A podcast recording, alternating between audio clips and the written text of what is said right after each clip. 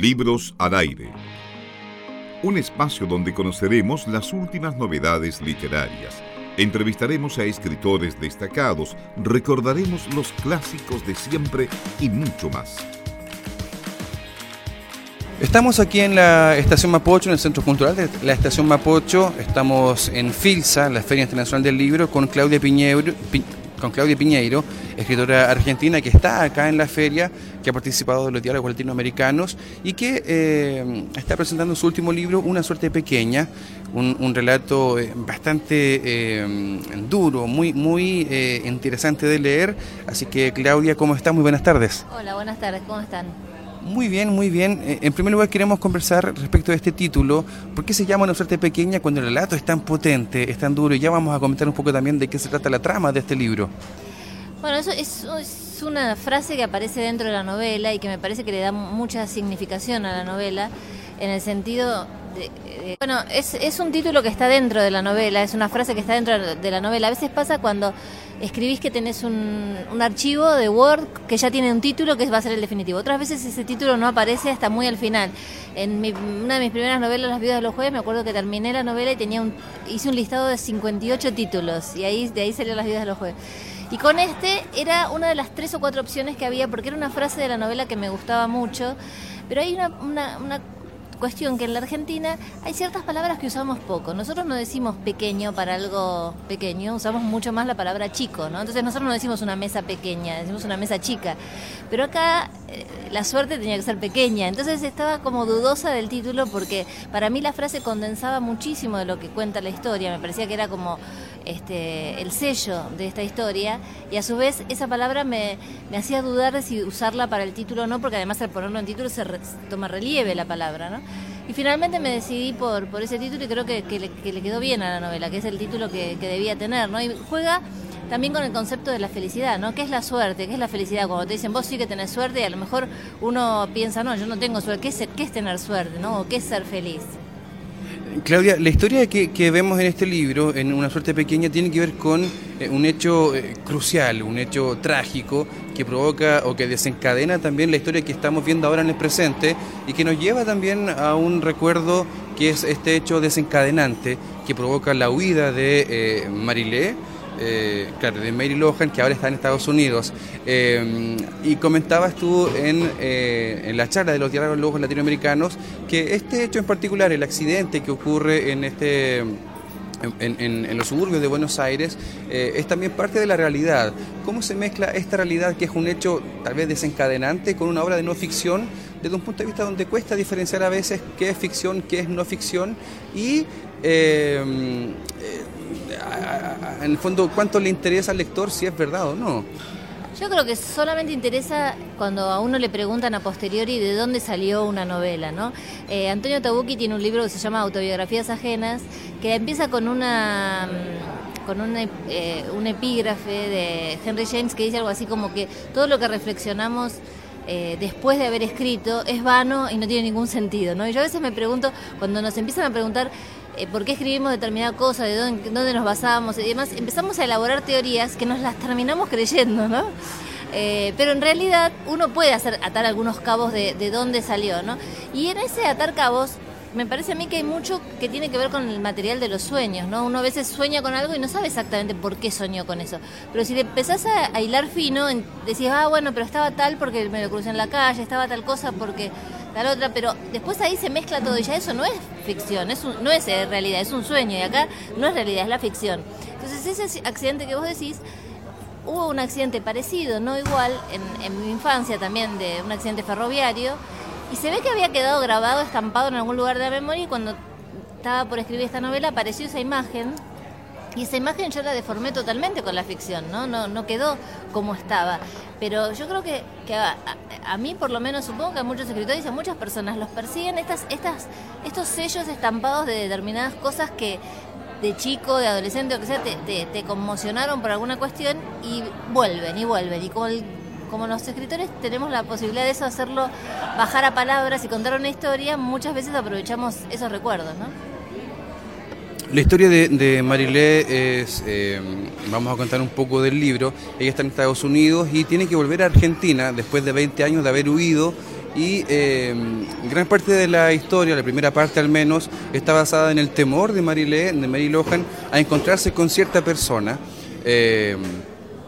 Y, de algún modo también vemos algunos cuestionamientos que ella, eh, ella reflexiona, ella piensa eh, en, medio de su temor, ¿verdad?, a encontrarse con esta persona, en, si lo irán a, reconocer o no, en cómo estará ahora, qué habrá cambiado, y también comienzan a surgir una serie de cuestionamientos o recuerdos respecto de cómo la trataron después eh, y, qué es lo que desencadenó también una suerte de crítica de la sociedad por el error que cometió, digamos que fue un accidente involuntario. Eh, como todos los accidentes en realidad. Eh, ¿Cuánto de crítica también hay aquí respecto de cuánto juzgamos al resto de las personas por lo que cometieron eh, de manera involuntaria? Bueno, sí, hay, hay, una mirada social, ¿no? En casi todas mis novelas está eso de la mirada social y de cómo muchos tratan de aparentar para no ser juzgados y cómo algunos irremediablemente son juzgados, sobre todo los que son diferentes dentro de un grupo social, ¿no? Y en este caso esta mujer, como, como bien vos decís, cometió un error, ella es consciente de ese error y que ella tiene responsabilidad sobre lo que sucedió, pero la sociedad se, se, encarniza con ella, ¿no? Y, y, le pide más sacrificio del que corresponde para lo que pasó. Ahí está como el límite, ¿no? De cuánto ella tiene que, que soportar de este juzgamiento tan, tan violento que hay sobre ella y además sobre su familia, ¿no? Entonces todo eso ella le, le la termina decidiendo a irse. Quizás es una decisión difícil de, entender, todos en su posición no haríamos lo mismo, pero este personaje yo lo trabajé mucho, incluso este, hablé con psicólogos, con otro tipo de profesionales para ver cómo tenía que ser una mujer que ante esta circunstancia tomara esta decisión. Entonces compuse un pasado familiar, una estructura familiar con una madre con ciertas dificultades, entonces en ese vínculo de madre e hija también había dificultades y de alguna manera ella es una mujer que, que, cree que no sabe ser madre, no que no quiere o que no o que no quiere a su hijo o lo que sea, sino que no sabe cómo piensa que no sabe cómo ser madre y este este error que comete le confirma eso, ¿no? Eh, me parece que, que, el tema de cómo te juzgan los demás es un tema trascendente en la novela, pero además es un tema que me convoca en muchas otras cosas que escribí. Bueno, en, casi todos hay un, hay, hay, un personaje que está mal mirado por el resto y para mí es el personaje que se salva. Por ejemplo, en Las Viudas de los Jueves hay dos adolescentes que son los que se dan cuenta en, ese, en esa, como, ¿cómo llaman ustedes a los barrios cerrados, countries o comunidades cerradas, condominios? bueno, todos son iguales, todos se visten iguales, todos van al mismo colegio, etcétera, y hay dos adolescentes, un chico y una chica, que son como los raros y son los que ven mejor cómo se está manejando este, este, grupo social, ¿no? Y hay una mirada muy, este, muy dura sobre ellos. En Tuya, que es una, mi primera novela, también es un matrimonio que la hija no es casi mirada por los padres, ¿no? Y también es como el emergente de esa sociedad. Y los padres la critican, la madre la critica, todos la critican y en realidad ella es más normal en, cierta forma que, esta familia que aparenta ser maravillosa y no lo es, ¿no? En casi todos hay, hay algún personaje así. Claudia, en el libro eh, también se, se, se, cuestiona o se pone en cuestionamiento mejor para que el lector también eh, haga su propio juicio el tema de la maternidad. Eh, la protagonista decide huir y decide huir también de su familia, de, su, de su esposo, de su hijo. en Latinoamérica siempre hemos sido una sociedad patriarcal eh, sin embargo, ahora el tema de la maternidad o el tema del feminismo se está también eh, levantando hace un par de años y cobra, ha cobrado bastante fuerza. Eh, ¿Cómo se maneja este tema? ¿Cómo se construye una historia donde la mujer tiene un valor para tomar esta decisión? de huir, tal vez dejando de ser madre tomando un papel distinto a la maternidad. ¿Quién nos dice eso también de nuestra sociedad latinoamericana? Sí, a mí me, interesaba mucho tratar el, tema de la maternidad como una imposición de un rol social, ¿no? Em, me parece que hay muchas autoras que están trabajando sobre, sobre, sobre el rol de la maternidad, ¿no? Está, en Argentina está Samantha Shevlin con Distancia de Rescate, eh, Ariana Harvitz que escribió mm, La débil mental, eh, Mariana Dimopoulos que escribió Pendiente. Son todas novelas que trabajan sobre...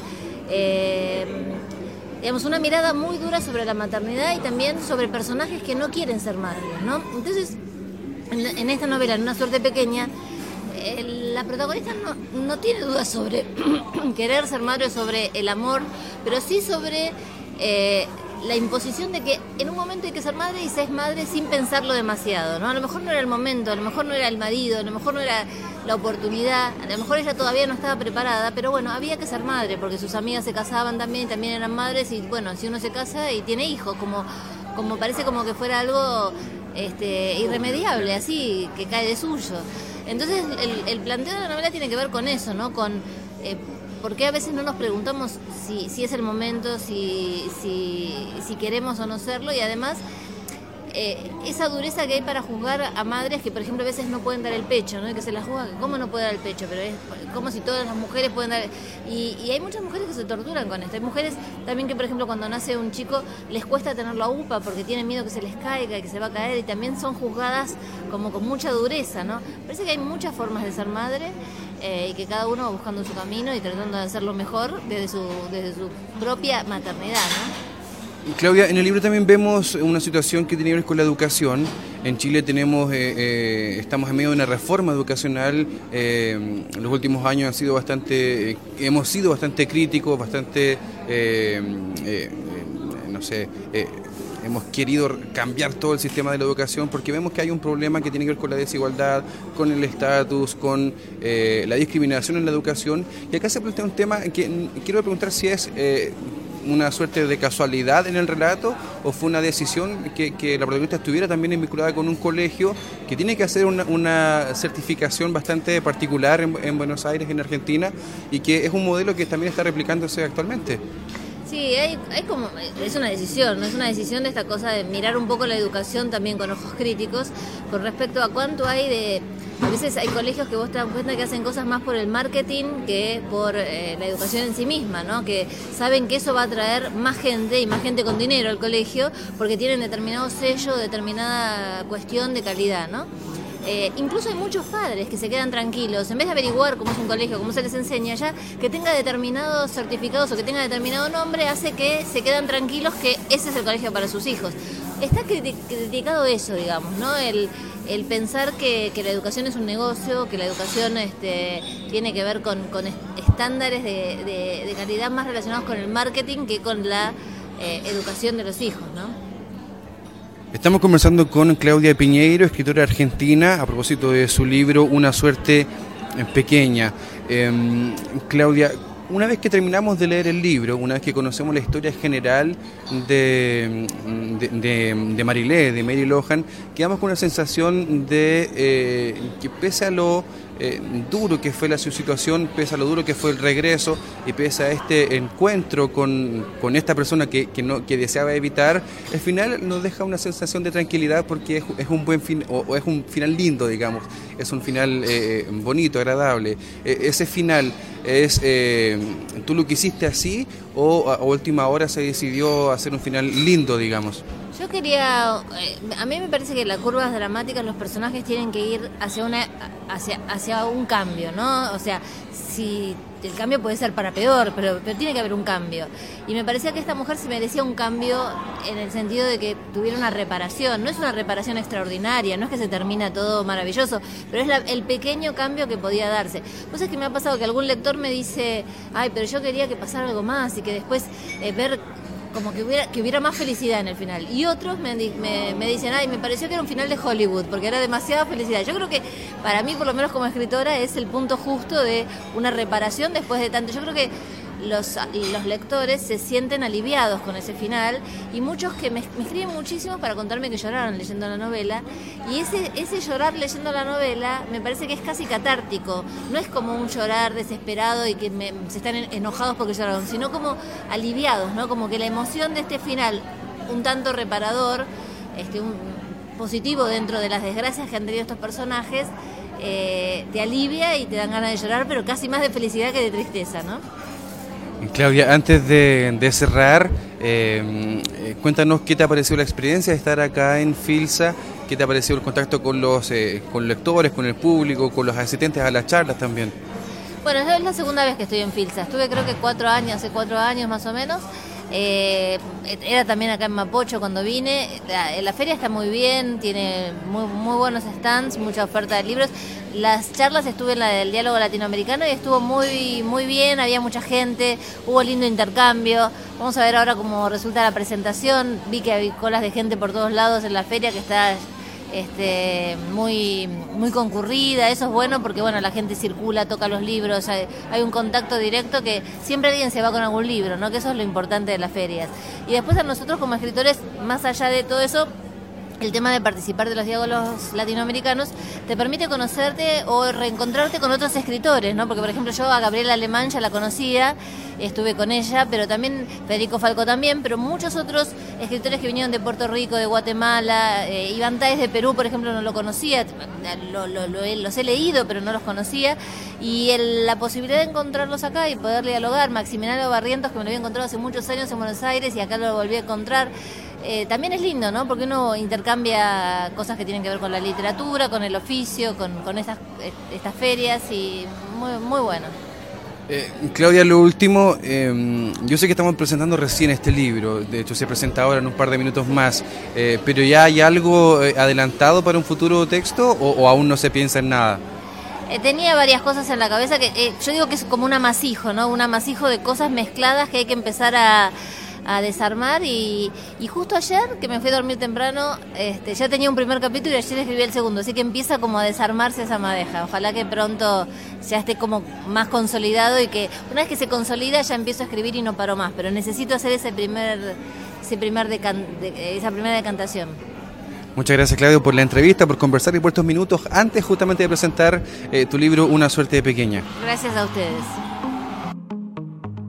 Libros al aire. Siempre un placer en cada libro.